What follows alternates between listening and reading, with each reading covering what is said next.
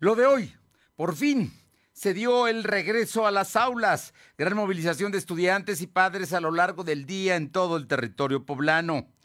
Galilea Montijo y los Mascabrothers serán los maestros de ceremonia en el arranque de la Feria de Puebla el jueves a las seis y media de la tarde. PAN, PRI y PRD denuncian campañas de odio de Morena. Los diputados se sienten acosados y en riesgo de ser agredidos. La temperatura ambiente en la zona metropolitana de la ciudad de Puebla es de 26 grados centígrados. Lo de hoy te conecta. Hay bloqueos en el puente internacional. Está pidiendo el apoyo de la policía. Noticias, salud, tecnología, entrevistas, debate, reportajes, tendencias, la mejor información. Lo de hoy radio, Lo de hoy radio con Fernando Alberto Crisanto.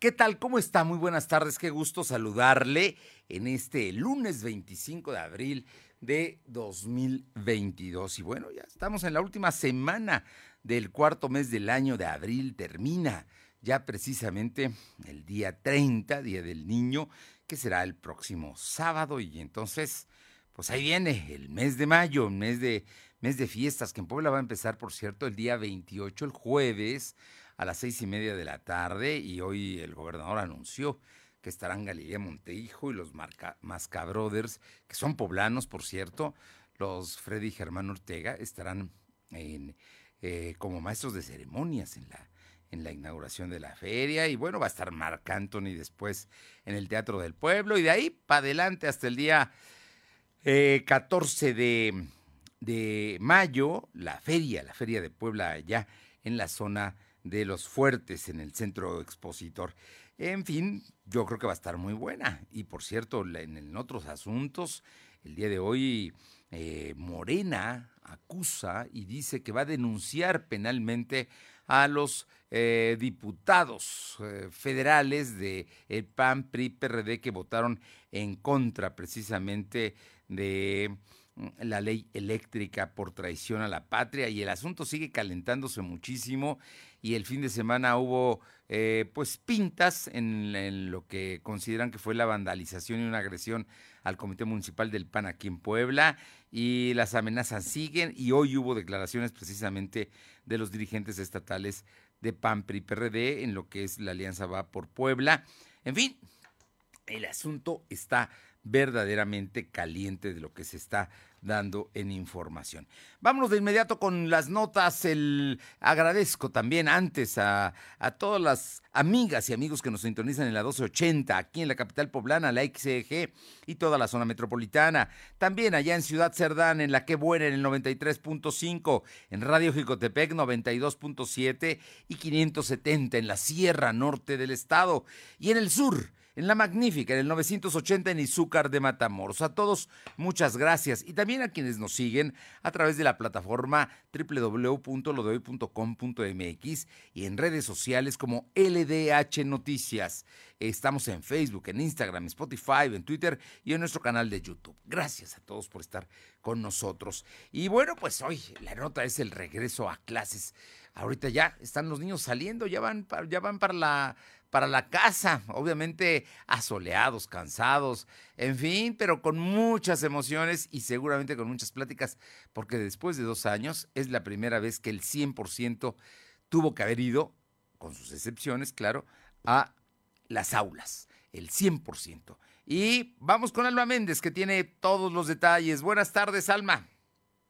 ¿Qué tal, Fernando? Muy buenas tardes a ti y a toda la auditoría. Desde lo de hoy, pues te comento que en este momento me encuentro en la colonia El Carmen. Estamos, eh, bueno, pues estamos contemplando la salida de los estudiantes que este día regresaron a clases después de dos años de mantenerse en clases de manera, eh, ahora sí que por plataforma o de manera híbrida. Y bueno, pues comentarte que eh, se está generando mucho caos en, en, lo que es el primer cuadro de la ciudad, sobre todo porque, eh, bueno, eh, pues ahora sí que eh, están regresando los alumnos y pues no se está cuidando la sana distancia. Cabe mencionar, Fernando, amigos del auditorio, que en este momento hemos contemplado que hay un operativo de tránsito porque eh, diversos papás que vienen a recoger a sus alumnos, bueno, pues a sus niños. están haciendo doble fila y bueno, pues obviamente está generando un caos vehicular en, en las calles ah, del centro histórico y bueno, bueno, pues nos tocó ver incluso una situación de una persona que le era retirada precisamente su placa debido a que estaba eh, estacionada en doble fila y bueno, pues el elemento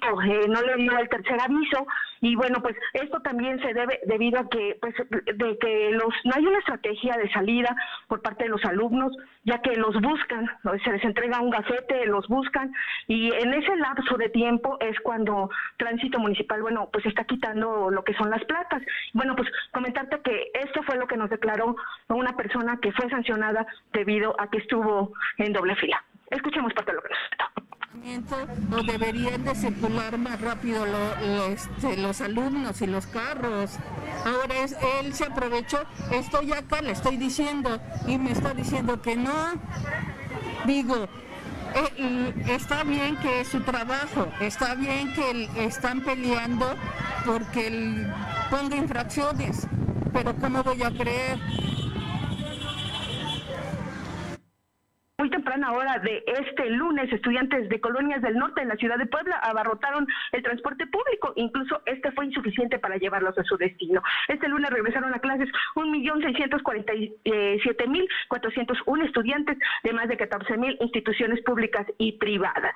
Y bueno, pues eh, comentarte que eh, estudiantes de diversas escuelas, eh, pues aún con el sueño, estuvieron en la parada donde se pasó de dos a tres comis, las cuales ya pasaban llenas, lo cual ponía nerviosos a los alumnos pues no llegaban a clases a tiempo. Tráfico y aglomeración se vivió por las calles del centro histórico de la ciudad de Puebla y bueno, pues comentarte que efectivamente los alumnos sí estaban contentos pues, pues por poder ver nuevamente a todos sus compañeros y bueno, pues volver a tener una vida normal, Fernando. La información. Oye, pues habrá algunos que apenas están conociendo, habrá algunos que están conociendo. Oye, eh, eh, abro un paréntesis y de última hora, en este momento están dando a conocer que Elon Musk acaba de comprar el 100% de Twitter. Ya Twitter pertenece a una sola persona, es una plataforma, una empresa que seguramente usted conoce, una red social muy poderosa y Elon Musk, entre otras cosas, tiene los autos como Tesla y tiene los viajes internacionales al espacio y tiene pues ese ha sido un empresario muy visionario y muy de mucha ambición, como los buenos empresarios, y acaba de comprar el 100% de Twitter. Cierro el paréntesis y regreso a Puebla con el regreso a clases que se está dando en todo el estado. En general, no hay mayores reportes que este asunto de la gente que se forma en doble y triple fila. Así es, Fernando, déjame decirte que la verdad no hubo mayor problema, solamente, bueno, pues volverse a acostumbrar precisamente al regreso a clases y, bueno, eh, pensar en los días eh, que siguen, que hay que salir un poquito más temprano, debido a que pues mucha gente tiene que llegar temprano para poder ingresar tranquilamente a los pequeños, ya que eh, varios, varias personas nos comentaban que incluso varios llegaron estresados debido a que, bueno, pues les tocó los, el transporte lleno, todo este tipo de situaciones que, bueno, tenemos que apoyar a los pequeños, eh, levantándolos un poco más temprano para que lleguen tranquilos a lo que es a la institución educativa. Muy bien, bueno, pues ya, ya está este hecho. Oye, por cierto, la Federación de Padres de Familia llama a los maestros a que se vacunen. Así es, como bien comentas, la Federación de Asociaciones de Padres de Familia hizo llamado a docentes a completar su cuadro de vacunación contra COVID a fin de evitar futuros contagios una vez que se regresa a clases presenciales al 100% en la entidad poblana. Y es que la presidenta Aurora González Tejeda dijo que más de 14 mil escuelas de educación preescolar, primaria, secundaria y media superior eh, pues regresaron este lunes y bueno, pues declaró que se está eh, celebrando revisiones de instituciones para reconocer en qué condiciones regresan a clases los alumnos de todo el país y en ellas participan en la Asociación Estatal de Padres de Familia y bueno, pues refirió que para las comunidades estudiantiles y para las propias escuelas el regresar a condición presencial representa una importante fuente de ingresos para muchas familias, por lo que es importante vacunarse para evitar futuros daños a la salud todos los que participan en este sector educativo. La información, Fernando. Bueno, pues ahí ese asunto ya está. Vamos a ver y vamos a tener más notas de de regreso a clases. Nada más te comento, porque a ti te toca también la fuente de los negocios y porque tiene que ver con Puebla, pues el fabricante de chocolates y golosinas Mondelez Internacional, si ubicas dónde está Mondelez, la planta más grande que hay en México. Sí, es Fernando, así es, ah, está este eh, lo que es Boulevard 18 de noviembre. A un lado del, del, a un lado precisamente lo que en algún momento conocíamos como la fábrica de chicles Adams. Ese es Mondelez International. Bueno, pues acaba de comprar eh, a Bimbo, le compró Ricolino. El negocio de confitería del el grupo Bimbo por 27 mil millones de pesos, con lo que duplicará el tamaño de su operación en el país latinoamericano. El acuerdo será eh, financiado a través de una emisión de deuda y efectivo disponible y se espera que se cierre a finales del tercer trimestre de 2022 o principios del cuarto. Por, eh, detalló Mondelez en un comunicado que se da a conocer en Estados Unidos. Más tarde, Grupo Bimbo informó que utilizará los recursos provenientes de la operación para el pago de deuda e inversiones de capital y anunció que este año invertirá 750 millones de dólares en México. Esta transacción fortalece nuestro perfil financiero por la generación de valor a Grupo Bimbo, mientras que impulsa el enfoque de largo plazo en nuestras categorías clave. el PAN, por supuesto, dijo el director administrativo de la firma, Diego Gagiola, en este comunicado. Bueno, pues ahí está. Mondelez, que tiene una sede en Puebla y tiene muchos años de estar en Puebla, va precisamente a eh, comprar, pues ya está, ya, ya compró, ya llegó a un acuerdo eh, con Ricolino, pues nada más para que todos sepamos, ¿no? Que creo que entre otras cosas produce el bubulubos y la paleta payaso, ¿o no?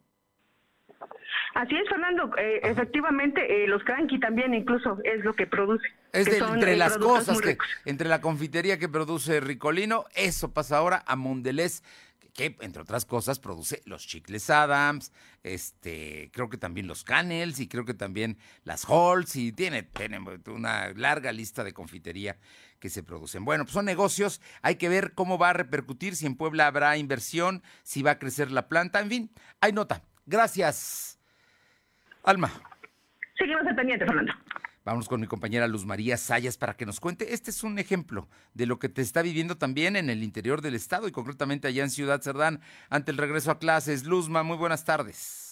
Hola, ¿qué tal, Fernando? Muy buenas tardes para ti, nuestros amigos de lo de hoy. Regresa a clases presenciales al 100% en el municipio de Cerdán de los diferentes niveles escolares. Este día se pudo ver el movimiento en las diferentes calles con los alumnos distinguiéndose por cada color de los uniformes, desde el preescolar hasta bachillerato y también algunas escuelas particulares, lo que no se había visto poca presencia de padres de familia en la entrada de las instituciones educativas los días anteriores. Este lunes fue diferente, hubo más movimiento. Mayra, madre de familia en este regreso a clases nos dio a conocer que pudo observar que en el kinder José Martí a la entrada están sanitizando, aplicando gel y tomando la temperatura a cada alumno que va ingresando. Por su parte, su hija trae dos cubrebocas, gel antibacterial y le recomendó lavarse las manos continuamente y no compartir sus alimentos.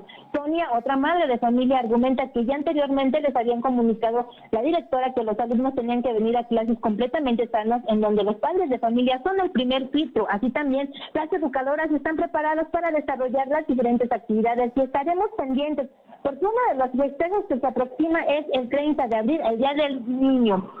Hoy pudimos observar a los alumnos contentos por el regreso a clases, ya de que tomarán sus clases todos los días para su mayor aprendizaje y otros se podrán conocer y tratar ya que con las clases de manera híbrida era complicado, así lo dio a conocer Martín, alumno de la escuela secundaria número 7. Y ya por último, recordemos que antes de salir de vacaciones de Semana Santa hubo capacitación para las personas que tienen cooperativas sobre el manejo de los alimentos y también el personal docente en general para este regreso a clases presenciales. Bueno, pues esperemos que les vaya muy bien a los alumnos y a los, a los padres de familia y así también como a los docentes en este regreso a clases. Esta fueron parte de las actividades que se vivieron hoy en la mañana, muy temprano, a partir de 7.30 este lunes, Fernando. Muchas gracias, Luz María. Y vámonos con mi compañero Silvino Cuate, que tiene información, porque hoy aquí en Puebla el ayuntamiento echó a andar un programa precisamente de vialidad que se llama Ponte Vivo. ¿De qué se trata, Silvino? Muy buenas tardes, pues informarte que Dan Domínguez, gerente del Ayuntamiento de Puebla, presentó el programa Ponte Vivo, que busca reforzar la seguridad en materia de movilidad, principalmente pues con el regreso a clases. El funcionario municipal enfatizó que el objetivo de este operativo es evitar accidentes viales que ponen en riesgo la vida de los estudiantes, por el regreso a clases. Por su parte, la directora del Tránsito Municipal, María del Rayo Ramírez, explicó que con este operativo de regreso a clases, la Secretaría de Seguridad Ciudadana destinó más de 200 elementos en 14 vialidades importantes de la ciudad, como el sección del Boulevard 5 de Mayo, el de Guindo Poniente, Boulevard Urbano Sudán, 11 Sur y la Avenida Torres, entre otros puntos. Además, dijo que hay mil efectivos de grupos especiales, 16 motopatrullas, 30 patrullas que cubren los sectores centro, centro histórico, norte y sur de Puebla. Escuchamos parte de lo que menciona el gerente. Con esta campaña Ponte Vivo, en donde buscamos que se respete al peatón, en donde se respeten las señales de tránsito, en donde se respete el reglamento de tránsito y con esto reduzcamos, como ya lo decía yo, los accidentes por un lado y por otro lado también los atropellamientos y las muertes que eh, suceden por estos accidentes de movilidad. Entonces, en ese sentido es la campaña que venimos a presentar. En su intervención, Gilberto González City director de Protección Civil Municipal, dijo que se habilitaron dos motocicletas relámpago y dos cañones de protección civil, cuatro elementos de protección civil y dos ambulancias más dos unidades de rescate, estos que se distribuyen en todo el municipio y van a ser hábiles durante este regreso a clases, Fernando. Gracias. Son las 2 de la tarde con 15, 2 y cuarto. Lo de hoy es estar bien informado. No te desconectes. En breve regresamos. Regresamos. En estas vacaciones de Semana Santa, la que buena es tu mejor copiloto. No utilices el celular mientras manejas y siempre tu visión hacia enfrente. No olvides utilizar el cinturón de seguridad. Porque para nosotros, lo más importante eres tú y tu familia. Con sus decisiones, el Tribunal Electoral contribuye a la gobernabilidad y a conservar la paz social otorga certeza jurídica a los resultados de las elecciones y fortalece a los partidos políticos. La justicia electoral, progresiva y plural, es parte fundamental de la evolución democrática de México. Tribunal Electoral del Poder Judicial de la Federación, justicia que fortalece la voluntad ciudadana.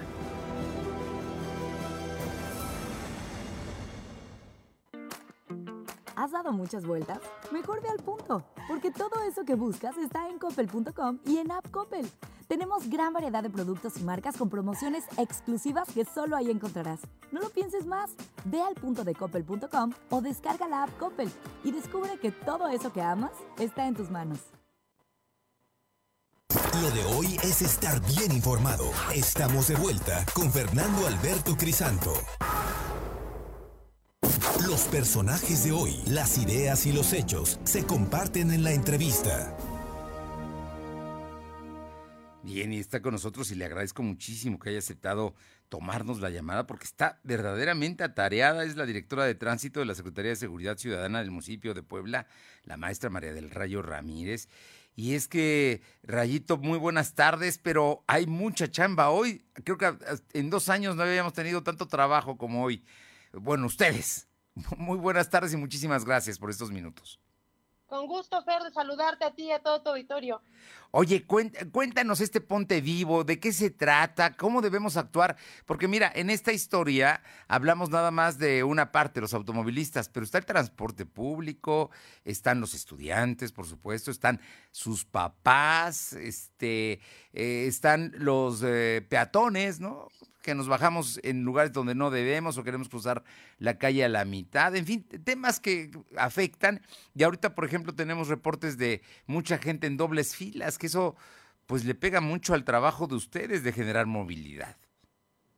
Así es, Fer, como lo comentas, efectivamente este dispositivo de regreso a clases busca cuidar la vida de todas las personas de la manera en que decidan moverse en la ciudad. Principalmente estamos hablando de peatones, de todos los niños y niñas que hoy vuelven a la escuela, que lo hagan de manera segura, también de los papás que trasladan a los niños a las escuelas, pero también del transporte público, de, de todos los integrantes de la vía pública, Fer. Bueno, comentarte, empezamos desde muy temprana hora, desde las seis de la mañana, se instalaron los dispositivos escolares en diferentes puntos de la ciudad, Fer, con la finalidad de cuidar la vida de las personas. Ese es el propósito de esta dirección y bueno, pues hasta allá están sumados todos los esfuerzos de quienes formamos parte de, ese trabajo de seguridad vial. Oye, hoy, por cierto, que en, el trayecto que hago para llegar a la oficina de, tu casa, eh, eh, vi patrullas en muchas esquinas, enfrente de las escuelas, vi a muchos elementos desplegados a lo largo y ancho de la ciudad. Así es, Fer, fíjate, tuvimos un despliegue de más de 80 elementos, 16 motopatrullas, Tuvimos más de 30 unidades también dándole movilidad en la zona y bueno, como bien lo comentas, Mira, nos dedicamos a 14 vialidades principales en donde estamos detectando que hay mayor movimiento de, escolares. En el Boulevard 5 de Mayo, también estuvimos en el Boulevard Norte, en el Boulevard de Hermanos Cerdán, como sabrás, en donde hay mayor flujo de estudiantes y de transporte público para las escuelas. Estuvimos también en Avenida Las Torres, en Valsequillo, en Circunvalación, en la Avenida San Claudio. Como bien lo dices, Fer, mucho movimiento desde muy tempranito y bueno, pues así continuaremos a partir de hoy que se refuerzan los dispositivos escolares. En la 11 Norte Sur, por ejemplo, yo eh, paso y, vi, patrullas, pero varias, ¿no? Que estaban circulando y algunas estaban muy pendientes de, la, de que la gente cruzara las, la avenida, ¿no? Que es una avenida, pues, muy transitada. Así es, Fer, como bien lo dices, estuvimos con una presencia importante ahí, sobre todo, bueno, para darle también seguridad vial a todas las personas que transitan en la ciudad y bueno, sumada, como bien lo ha comentado también nuestro superior y por indicaciones de nuestra titular, la secretaria de Seguridad, pues bueno, dando también presencia y seguridad a todas las personas que circulan en la ciudad. El Ponte Vivo, ¿qué, es lo que nos recomienda? ¿Qué no debemos hacer los automovilistas, eh, María del Rayo Ramírez? Mira, lo primero, Fer, es bien importante eh, tener nuestras precauciones, salir con tiempo, evitar la prisa, es, es, un, es una mala combinación al volante. Eh, respetar las señales del semáforo es algo muy importante también, ser precavidos al conducir, no, no distraernos en la conducción, no utilizar elementos que puedan distraer como el, el teléfono celular. Y bueno, también respetar los límites de velocidad, Fer, y sobre todo a los papás que van a dejar a los niños a la escuela, pedirles que el ascenso y descenso se realice en las zonas permitidas para ello y que bueno se haga de manera segura para los estudiantes y también que se haga de manera ágil para evitar dobles filas, Fer. A ver, eso es, o sea, con tiempo podemos evitar las dobles filas y la angustia de que ya el niño va a llegar tarde, ¿no? Yo, y, y a lo mejor le damos seguridad al papá y al niño de que lo pueda bajar y lo pueda llevar aunque tenga que caminar algo, ¿no? Sobre todo, Fer, pedirle a los papás que desciendan a los menores en los lugares permitidos para ello, para que también los pequeños lo puedan hacer de manera segura, evitar eh, descenderlos en lugares peligrosos, en donde requieran también ahí eh, que los niños atraviesen de manera insegura en la calle, hacerlo en las bahías, en su caso, o hacerlo también en los lugares permitidos, cerca de los accesos de la escuela y también de manera ágil, evitando que se hagan dobles filas y permitiendo que los demás padres de familia puedan dejar a los pequeños. Oye, en el caso del transporte público, porque ahí pues muchos llegan o llegamos con, con el transporte, ¿no? Ya sea los rutas o las, los micros o en fin, porque pues nos tenemos que mover así una gran cantidad de los poblanos todos los días eh, tenemos ese servicio. Así es, ser bueno, primero que nada, invitar a todos los conductores del transporte público a respetar las señales de tránsito, especialmente los semáforos, detenerse en el rojo y permitirle a los peatones también que ellos puedan atravesar de manera segura la calle, respetar las líneas peatonales para que el peatón pueda cruzar de manera segura y tranquila por las vialidades y bueno, a los peatones invitarlos también a seguir las indicaciones de la calle, atravesar en los semáforos cuando esté permitido y hacerlo con precaución. Los peatones también somos importantes, así que en lugar de andar cruzando a media calle, caminar un poco y en la, en la esquina donde están marcados eh, los pasos, ¿no? Las cebras que me, dicen que eso es... Así es, Fer, al, final del día cuidarnos entre todos, permitir una convivencia segura entre todos los que circulamos en la ciudad. Por último, te pregunto, Rayito, ¿hasta cuándo estará este operativo? ¿O, la intención es mantenerlo? Me imagino que tienen ustedes instrucciones precisas. Así es, Fer. Bueno, comentarte que este dispositivo se refuerza justamente hoy con el regreso a las actividades y este dispositivo será de manera permanente. Entonces, comentarte que estaremos muy pendientes en las calles buscando justamente que todas las personas se trasladen de manera segura y lleguen seguros a sus destinos, Fer. Oye, y te pregunto, los papás que luego se enojan porque están en doble fila y hasta triple en algunos lugares y les quitan las placas, ¿qué pasa con ahí, eso? Ahí, Fer, pedirles, bueno, la colaboración de todos es una corresponsabilidad y la seguridad vial es responsabilidad de todos y cada uno de nosotros. Pedirles ahí justamente evitar infracciones, Fer, respetar las señales del semáforo y cumplir las reglas. Para evitar sanciones, para evitar el, pues sin duda, ¿no? a veces tener que sacar dinero y pagar la multa, pues no las podemos evitar no estacionándonos en doble fila, por ejemplo. Así es, Fer. Pues, eh, eh, Rayito, te agradezco mucho, María del Rayo Ramírez, como siempre, muy atenta y muy gentil, directora de tránsito de la Secretaría de Seguridad Ciudadana del municipio de Puebla, que nos tomes la llamada y, y podamos platicar contigo de estas acciones que son importantes, como tú bien dices, para la seguridad de todos. Así es, Fer, gracias a ti y a todo tu auditorio. Te agradezco muchísimo, muy buenas tardes. Gracias. Pues ahí está, ya la escuchó usted, es la directora de tránsito, o sea que, y es una mujer muy trabajadora y muy, muy, muy pendiente, siempre está muy atenta a todos estos temas. Vámonos con otros asuntos. Mi compañera Aure Navarro eh, habló con la presidenta de la Comisión de Educación del Congreso, la diputada Hernández García. Eh, te escuchamos, Aure. Gracias, comentarles que la presidenta de la Comisión de Educación en el Congreso de Puebla, Ariana Hernández García, pidió padres de familia y docentes pues no descuidar su salud, bueno, y así mantener las medidas sanitarias para evitar que en este regreso total a clases presenciales pues se tenga un incremento importante de contagios entre los estudiantes. Quito que los últimos reportes de contagio pues bien pudieran considerarse bajos, pero eso no implica que los aprendientes, en especial aquellos que son de nivel primaria o secundaria, pues se van a olvidar que seguimos todavía en pandemia por COVID-19. Escuchamos a la congresista a madres, a padres de familia, maestros y aprendientes mantener el uso de las medidas sanitarias contra el COVID. Recordemos que la pandemia aún no se termina. Siempre hay que usar el gel antibacterial, cubrebocas y mantener la sana distancia. Asimismo, a consecuencia de esta temporada de calor, debemos tener cuidado con el exceso de exposición al sol. Y bueno, como escuchamos bajo este la representante de Morena considera importante también que los padres de familia pues tomen las medidas necesarias para evitar el llamado golpe de calor en sus hijos, en especial hacia los pequeños de primaria y preescolar.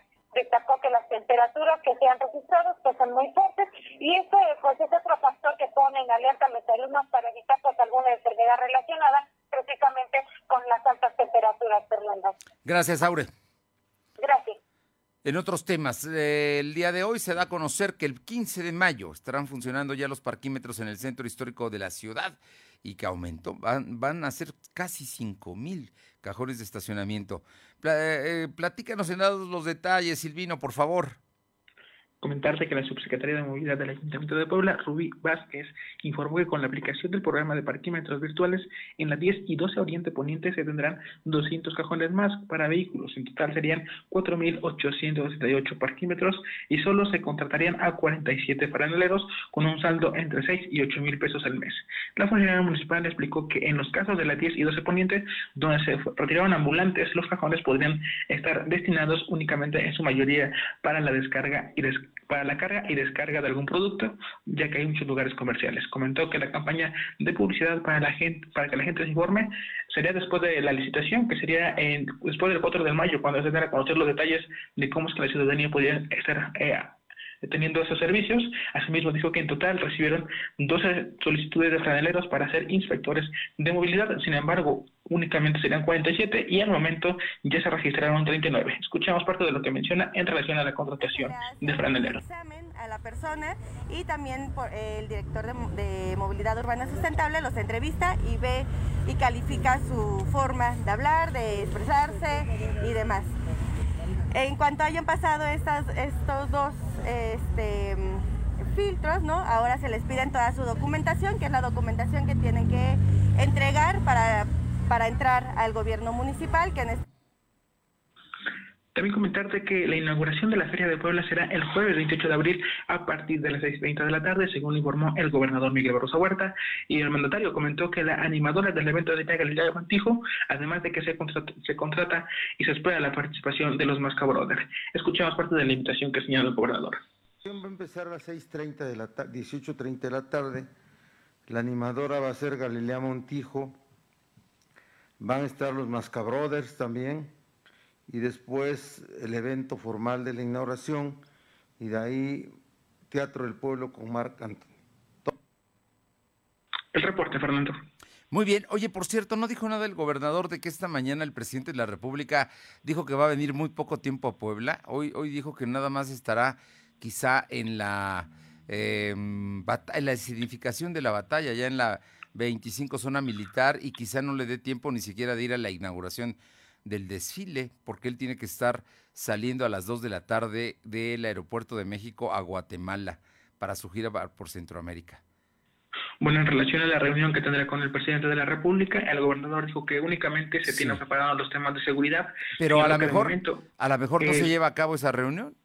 El presidente hoy dijo que nada más vendría a Puebla muy poco tiempo. Así lo dijo el presidente esta mañana.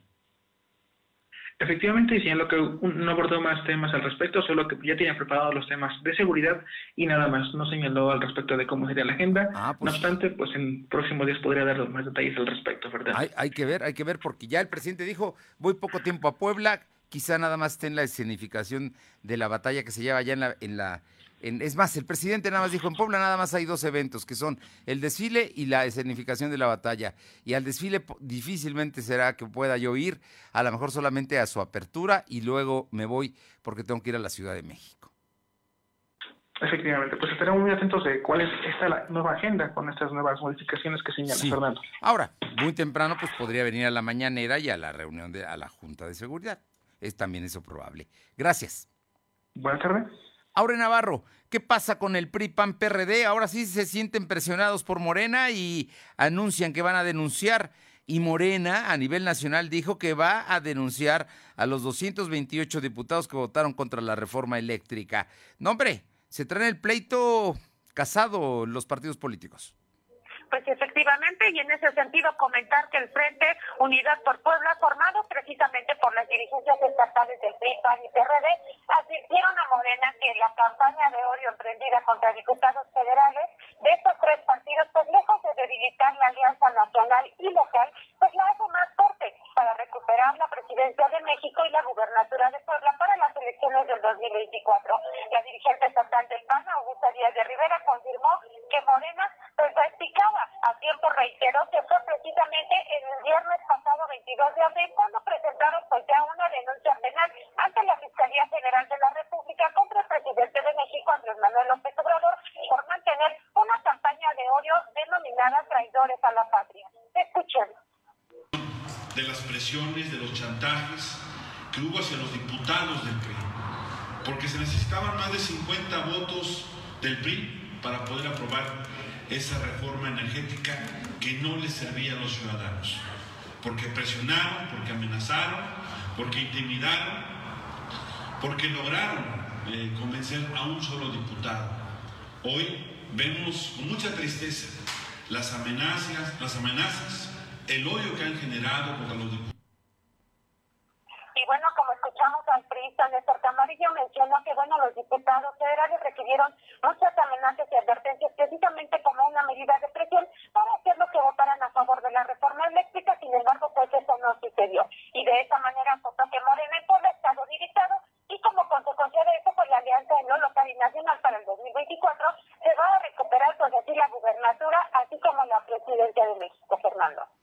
gracias.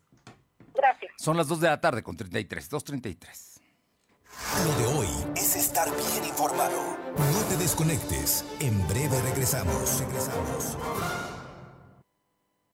En México los derechos de las audiencias, que son los derechos humanos de radioescuchas y televidentes, están legislados. Toda persona puede exigir sus derechos como audiencia mediante las defensorías de las audiencias de cada medio. ¿Se han vulnerado tus derechos? Contacta a la Defensoría de las Audiencias correspondiente. Conoce tus derechos como audiencia y hazlos valer. CNDH y AMDA. Norteños, chilangas, sureños, costeñas, yaquis, mayas, mazaguas, campesinos, rockeros, millennials, centennials, abuelas, tías, primos. Con tanta diversidad es imposible pensar igual, pero hay muchas cosas que nos unen nos une la libertad de tomar decisiones. Nos une la convicción de que la democracia es la única ruta que tiene un país libre. Nos une el INE. Mi INE nos une. Lo de hoy es estar bien informado. Estamos de vuelta con Fernando Alberto Crisanto. Los personajes de hoy, las ideas y los hechos se comparten en la entrevista. Bien, esta tarde le agradezco muchísimo al maestro Marcos Castro, secretario general del Comité Directivo Estatal del Partido Acción Nacional, la posibilidad de platicar con él, Marcos, porque de pronto pareciera que el ambiente político está algo más que enrarecido. Yo, eh, tú eres un político muy joven, estoy seguro que no es la primera vez que hay una confrontación entre partidos, pero jamás con acusaciones o con daños materiales como ya vivió tu comité municipal aquí en Puebla, de allí en San José Mayorazgo? O, ¿Qué va a pasar, Marcos? ¿A, qué estamos llegando en este momento en la vida política eh, de Puebla? Muy buenas tardes y muchísimas gracias por tomar la llamada. Al contrario, Fernando, muchísimas gracias. Te mando un abrazo, muchas gracias por el espacio y sobre todo un saludo muy afectuoso a todo el auditorio que, que nos escucha ahora.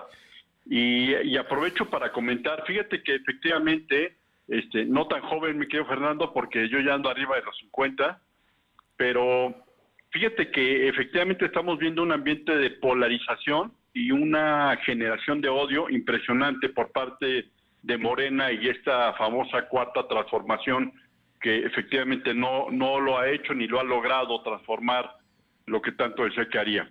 Nos parece gravísimo lo que sucedió en el comité municipal, en esta lógica de ir a atacar las oficinas, que además es muy, muy complicado, esta campaña de odio que se generó contra los diputados federales, eh, llamando a los traidores a la patria, alguna otra, algún otro comentario de alguno de los diputados federales prácticamente de pasar a casi casi a fusilar con la pluma a los diputados federales porque los llaman traidores, nos parece gravísimo y la verdad es que no estamos de acuerdo. Déjame decirte, estimado Fernando Auditorio, que lo que hemos hecho es decir que no vamos a aceptar esto porque ahora son los diputados, a rato será cualquiera de los medios de comunicación que a ustedes ya les pasó también, o cualquier otro actor político en el que simplemente por manifestar un desacuerdo pueda ser lichado públicamente. No lo vamos a aceptar, por supuesto que haremos lo propio y hacemos un llamado también a la ciudadanía para que también nos nos ayude a ser solidarios con estos actores que hoy en día están defendiendo una posición muy clara, no solamente el PAN, sino en beneficio de los ciudadanos, y ahí es en donde estamos justamente enfocándonos para que este tipo de cosas no sigan pasando, y por el contrario, eh, la cuarta transformación se dedica a resolver las necesidades ciudadanas como el tema de la inseguridad, estos casos gravísimos que hemos visto en todos lados sobre el tema de la presencia del narco, estas desapariciones de mujeres que hoy pareciera que retoman nuevamente eh, esa fuerza que no debería tener. Deberíamos estar preocupándonos por educar y formar a nuestros hijos para que respeten justamente a las mujeres, respeten a los hombres, respeten a todo el mundo. Este tipo de cosas que están pasando en todo el país, lo que nos obliga es a cerrar filas y decirle a cualquier gobierno que no vamos a aceptar eso que por el contrario vamos a estar presionando para que los gobiernos cumplan con su función. El Partido Acción Nacional, antes de la declaración que esta mañana hicieron los dirigentes estatales de PAN, PRI, PRD, ya eh, había anunciado la semana pasada una campaña en este sentido. ¿De qué consta esta campaña? ¿Qué van a hacer? Y eso antes de, de que les fueran a pintar las oficinas del partido. Así es. De hecho, eh, hemos hecho varias cosas y las vamos a seguir haciendo y en coordinación entre los partidos. Primero es esta parte de poder manifestar públicamente el desacuerdo con esta posición de la cuarta transformación, porque efectivamente también se han dado cuenta que ya sus bonos, este bono democrático que tuvieron en el 2018 ya no les es tan bueno ni tan útil. Y nosotros vamos además a fortalecer este este este mensaje en los comités municipales, así lo harán también los propios partidos para que podamos seguir caminando en esa ruta de poder hacer una alianza entre los partidos, poder caminar de manera conjunta, pero sobre todo con los ciudadanos. Y por último también digo que es un tema muy relevante en el Consejo Estatal que celebramos el día sábado, que este consejo consta de más de 110 eh, consejeros, que además a muchos de ellos los conoces bien, estimado Fernando, gente que tiene mucha experiencia en la política, que ha sido panista de toda la vida, Hoy eh, justamente eh, se dio en esta sesión de consejo la propuesta de poder dar el respaldo de todos los consejeros, de todos los actores políticos a los diputados federales justamente para lograr que no se sientan solos, que sigan dando la batalla en la tribuna, en las posturas y en la, y en la parte legislativa para que se les dé una respuesta a los ciudadanos y no se siga polarizando de, de ninguna manera la sociedad con estos elementos. Eh, Marcos Castro, secretario general del PAN en Puebla, precisamente, entonces hay unidad en torno, en este caso en el PAN, pero también están sumados PRI y PRD para hacer un frente y evitar las agresiones, porque yo vi unos, unos como tendederos, donde están las fotos de tus compañeros y, compañeras este, mostrándose y la leyenda de traidores, exhibiéndolos. Sí, por supuesto. Ese tipo de cosas no son de ninguna manera aceptables y lo que nos parece más grave es que estén orquestadas por los propios legisladores federales de Morena, pero más aún que todavía tengan un poco esta parte de hacer estos eh, famosos tendederos como para exhibir a la gente. Llevo agresiones en otros estados para los diputados federales y nos parece que eso no lo podemos permitir. De repente la cuarta transformación ha insistido en que no harán lo mismo que pasó en Venezuela, pero pareciera que vamos caminando con todos estos elementos y ahí es en donde hacemos un llamado muy, muy fuerte a la ciudadanía para que pueda distinguir que este tipo de cosas no las vamos a permitir, que nos ayuden a reforzar. Finalmente, todos los partidos, todos los gobiernos tenemos que responder al interés ciudadano y no de manera eh, miope viendo solamente a lo que le interesa a un partido político. Y esa es la realidad que tenemos hoy en día. Eso nos parece que es la mejor alianza que podemos manifestar entre los partidos y los ciudadanos, yendo justamente en esta lógica de rendición de cuentas y de que ningún partido genere odio, mucho menos desde el gobierno. Oye, en, e, en este caso concreto, tus compañeros legisladores eh, se sienten se sienten atemorizados ahora con lo que hizo Mario Delgado de decir que los va a denunciar ante la eh, Fiscalía General de la República por traición a la patria? Es, es un tema, insisto, de esta campaña que han generado desde el gobierno federal, desde la cuarta transformación, pero lo que nos queda claro y que los diputados lo han manifestado valientemente, los diputados federales han manifestado que ellos no se van a milanar, que al contrario tienen un compromiso con sus electores, con la vocación política y democrática en el país y que así lo harán. Por eso nos parece muy, muy importante que se insiste en eso y que ellos, como lo comenté anteriormente, no se van a echar para atrás, sino al contrario, y tienen todo el respaldo de su partido. Marcos Castro, por último te pregunto, el sábado pasado hubo consejo, el Consejo Estatal, que es eh, el órgano, digamos, máximo que hay en, en eh, como del Partido Acción Nacional en Puebla. Y ahí se tomaron determinaciones, se hicieron revisiones, algunas fueron no aprobadas, en fin. Se habla, yo ya he trascendido en algunos medios y en algunos columnistas informados que dicen que hay división en el PAN. ¿Tú cómo ves todo lo que está pasando al interior de tu partido?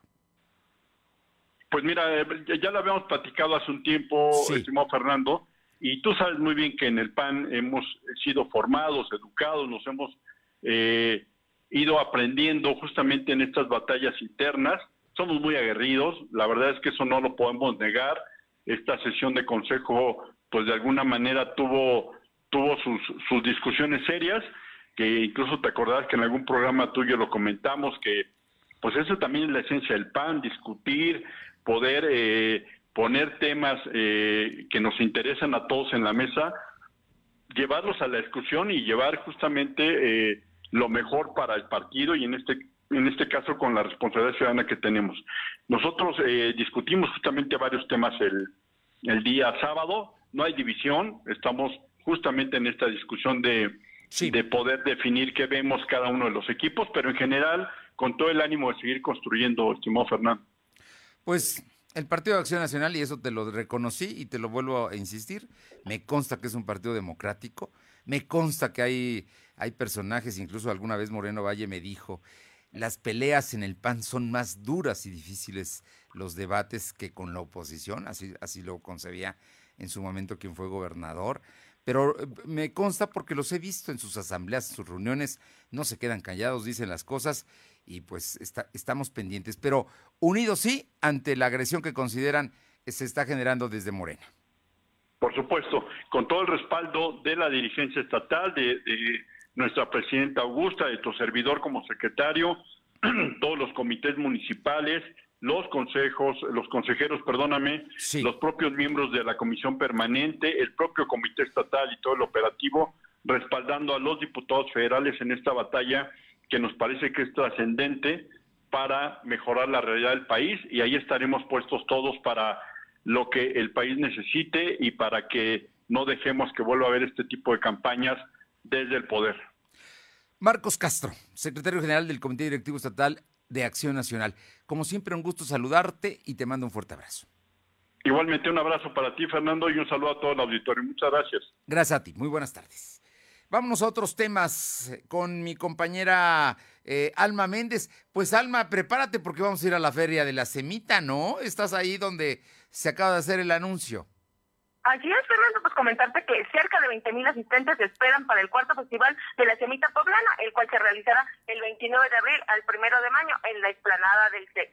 Y bueno, pues durante la presentación del secretario de Turismo Municipal, Alejandro Cañedo Fresca, dijo que para este año se estima la participación de 50 negocios, en su mayoría de muchos años de tradición. Y bueno, pues se va, se va a probar todo tipo de semita, lo que es la tradicional, la de mole, la de cabeza, todo tipo de sermitas a modo de que es haya para todos los paladares. Oye, pues hay que ir.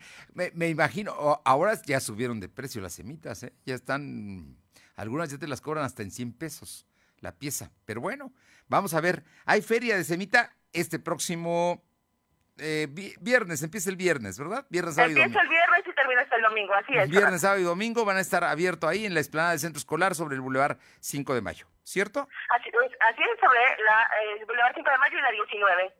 Bien, oye, Canacintra está advirtiendo, por otra parte, el tema del crecimiento económico. ¿La recuperación económica no será este año o será hasta el próximo?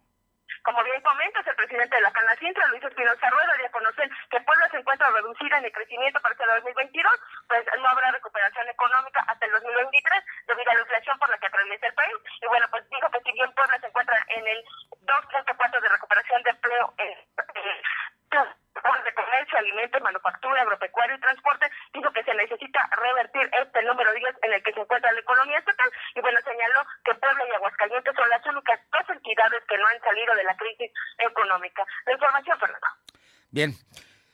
Por otra parte, hay un altar de la Santa Muerte que está concretamente allá en la, en la 9 Norte, casi esquina, si no estoy mal, entre la 10 y la 12 Poniente. Y se espera una visita extraordinaria para los viernes 29 y sábado 30. Eh, ¿Cuáles son las razones, Alma? Cerca de 15 mil personas esperan que acudan al altar de la Santa Muerte. Y bueno, pues el custodio del altar dijo que el próximo viernes 29 y 30 de abril para eh, este tipo de gente para conmemorar los 15 años de este altar. Y bueno, pues el custodio mayor de la Santa Muerte, Víctor Miguel Sánchez, señaló que conocer en dicho altar se encuentra ubicado en la 9 Sur, en, bueno, en la 9 Norte, perdón, en el centro histórico, donde se ubica el altar y donde se desarrollarán actividades como función de lucha libre, se cantarán las mañanitas, verbena popular, payasos e imitaciones. Y bueno, pues Miguel Sánchez mencionó que Puebla ocupa el segundo nivel a nivel nacional, el segundo, perdón, lugar a nivel nacional, donde se venera la imagen que cada día genera más devotos. La información. Bueno, pues ahí, ahí está, y es un asunto que sin duda hay gente que lo practica y que, y que acude con frecuencia. Te agradezco muchísimo. Seguimos al pendiente, Fernando. Y mi compañero Silvino Cuate tiene más, más información. Silvino, el día de hoy el tema de los datos de COVID por parte de salud. Informarte que ese fin de semana la Secretaría de Salud registró únicamente 20 nuevos enfermos de coronavirus y ningún deceso. Actualmente hay 156.687 acumulados y 17.138 fallecidos. El funcionario estatal explicó que al corte del viernes por la noche se registraron nueve casos, el sábado fueron 11 y el domingo sin ningún positivo. Tuvo que en todo el estado hay 151 casos activos distribuidos en 19 municipios. Es decir, el COVID tiene presencia en el 8% de la entidad. Además, se tienen 37 pacientes hospitalizados. De estos, cuatro están graves por lo que requieren ventilación mecánica asistida. En relación a la vacunación masiva contra COVID, el secretario informó que se aplicaron 198.117 vacunas para rezagados y segunda dosis. Por ello, exhortó a todos los poblanos que han acudido a que lo hagan, pues es la única semana. De igual forma, reiteró que a partir del lunes 25 de abril, las personas por la salud y mayores de 60 años ya se pueden aplicar la cuarta dosis de refuerzo en cualquier punto de atención, solo deberán comprobar que tienen la tercera dosis. También informarte que se encuentran graves Victoria de 7 años y Argimino de 11, quienes viajaban en el mismo vehículo donde fue asesinado el director de Seguridad Pública de Acatlán de Osorio, Héctor García Álvarez, junto a su esposa, según informó el secretario de Salud José Antonio Martínez García. El, secretario explicó que los dos menores están recibiendo atención médica en el Hospital de Niño Poblano y su condición es grave por el impacto de bala que recibieron. Cuestionado sobre el avance de la investigación del caso, el gobernador Miguel Barroso Huerta se limitó a dar más detalles y también pues se, encuentran graves eh, eh, siete personas que se volcaron en el autobús que viajaba los peregrinos a Oaxaca y señaló que al momento todas las personas que se encontraban en este autobús pues ya están recibiendo atención médica, Fernando. Ah, eh, habían ido a Juquila y de Juquila viajaban a, a las playas de, de Oaxaca y tuvieron un gravísimo accidente, tres fallecidos. Gracias. Vámonos con mi compañera Aure Navarro, que tiene información del el PRD. Te escuchamos, Aure. Gracias. Comentarles que el dirigente estatal del PRD, Carlos Martínez Amador, pues aclaró que aun cuando el candidato a la gubernatura de Puebla rebase la propuesta local y se defina en la esfera nacional de la Alianza Va por México, pues los partidos locales tendrán participación con su voto. Reconoció que en el ámbito local la mesa de diálogo se mantiene a estas fechas en buen término entre los tres partidos del PAN, PRI y PRD, en especial por quienes lleguen como abanderados a la gubernatura y Puebla Capital, Fernando. Bien, ¿qué más información tenemos? Comentarte que, bueno, también la dirigente estatal del PAN, Augusta Díaz de Rivera, atribuyó que las observaciones hechas por los consejeros estatales en su libre función, dijo, hacia las cuentas públicas de la ex dirigente del partido, Genoveva Huerta, fue lo que detonó las críticas hacia las aprobaciones que hicieron de común acuerdo para la renovación del parque vehicular del partido, así como la construcción de un edificio y el incremento del 24% para el presupuesto a los 217 comités municipales. Díaz de Rivera dejó claro que fueron los consejeros estatales los que hicieron valer su derecho durante la sesión del Consejo Estatal del PAN, desechando con 47 votos en contra, 24 votos a favor y 12 abstenciones la aprobación de las cuentas públicas de Huerta Villegas, Fernando. Bien, eh, finalmente tenemos información de San Andrés Cholula.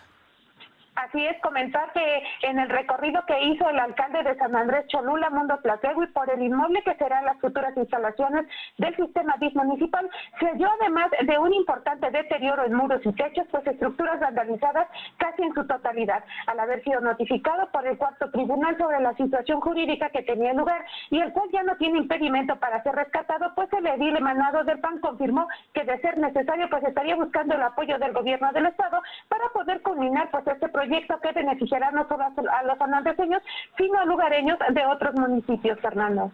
Gracias. Gracias. Son las 2 de la tarde con 52, 2.52.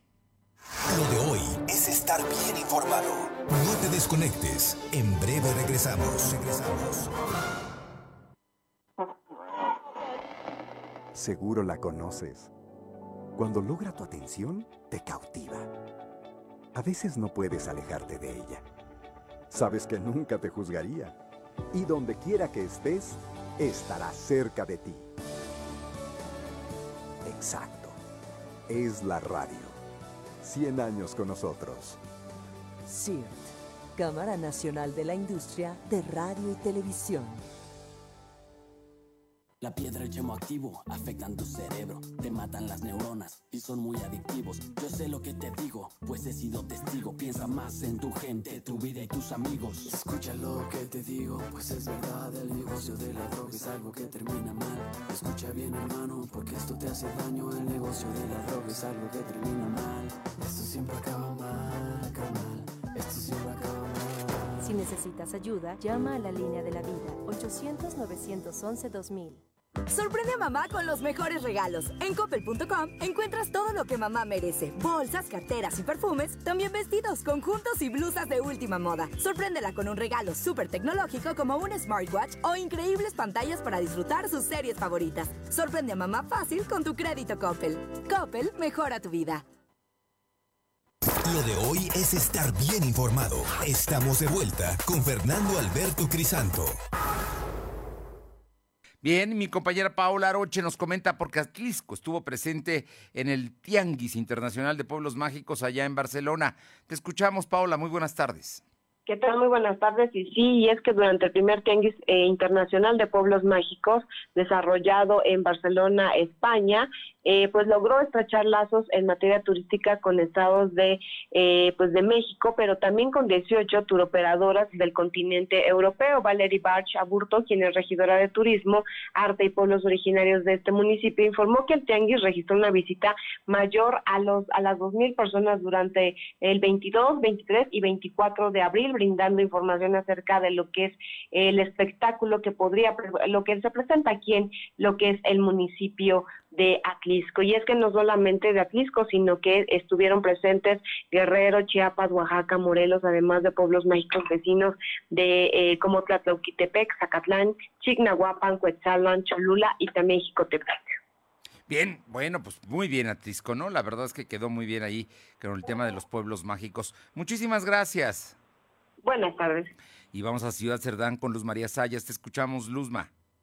Hola, ¿qué tal, Fernando? Te saludo nuevamente con gusto. Te comento que en el municipio de Acaxingo, Puebla, Jaime N., de 38 años de edad, pierde la vida después de recibir varios impactos de bala provocados por arma de fuego en la cabeza. El oído era encargado de él anexo AA de la comunidad de San Sebastián Villanueva. Según versiones de algunos testigos, este hombre fue levantado por un comando armado cuando se dirigía al centro de rehabilitación. Hechos registrados en la calle Ruperto Sánchez Tahuada trascendió que ahí lo levantaron, el cual tras de un reporte al 911 llegó la policía al lugar y solo encontraron un charco de sangre. Al otro día reportaron que en una barranca con 80 metros de profundidad estaba el cuerpo del padrino después de dar a conocer a través de redes sociales por parte de sus familiares la desaparición de Jaime y fue identificado por su papá.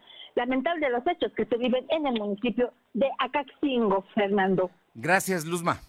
Muy buenas tardes. Y le comento que a través de una llamada anónima al 911 reportan que después de una fuerte lluvia que cayó el domingo dejó a la vista una osamenta humana, un fémur, costillas, parte de la columna y cadera, así también como un zapato con suela de color naranja.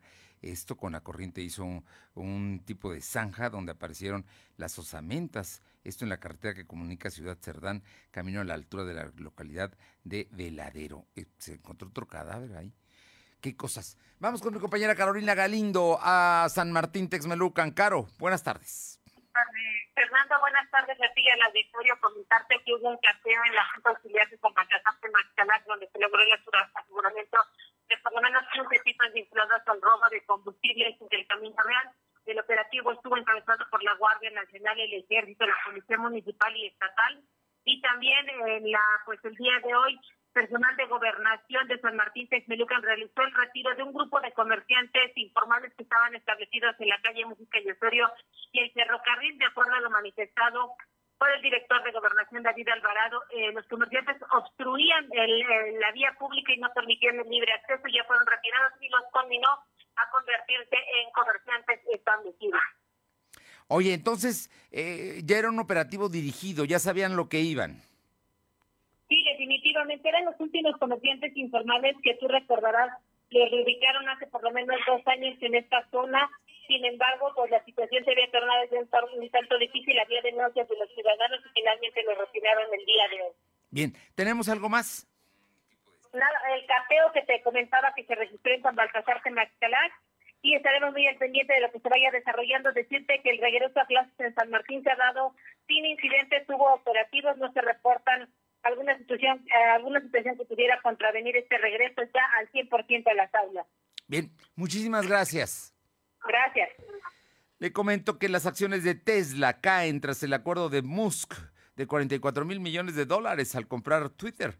Esto se está dando a conocer en estos momentos y las violaciones sexuales en el país registran su máximo histórico en marzo, de acuerdo con la información de la Secretaría de Seguridad eh, ciudadana que se da acuerdo, que se da a conocer el día de hoy. Así es que el mayor número de agresiones contra mujeres en México es un tema delicado, grave y por supuesto que tiene que actuar no solamente los gobiernos de los estados, los municipios, el federal también tiene mucha responsabilidad en este asunto, aunque hoy el presidente de la República no trató el tema en a su conferencia mañanera. Por cierto que también tampoco trató el tema de la denuncia que presentó Julio Scherer en contra del fiscal general Alejandro Gersmanero, precisamente por mal utilizar la justicia, la, la, Fiscalía General de la República para temas personales. Gracias por haber estado con nosotros. Es lunes, estamos arrancando semana, la última semana de vacunación, así es que vale la pena que lo tomemos en cuenta. Que le vaya muy bien. Buena tarde. Hasta mañana. Gracias. Fernando Alberto Crisanto te presentó Lo de Hoy Radio. Lo de Hoy Radio. Te esperamos de lunes a viernes, de 2 a 3 de la tarde por esta frecuencia, en la cobertura más amplia a nivel estatal. Y síguenos en internet www.lodehoy.com.mx y en nuestras redes sociales como arroba LDH Noticias. Lo de Hoy Radio.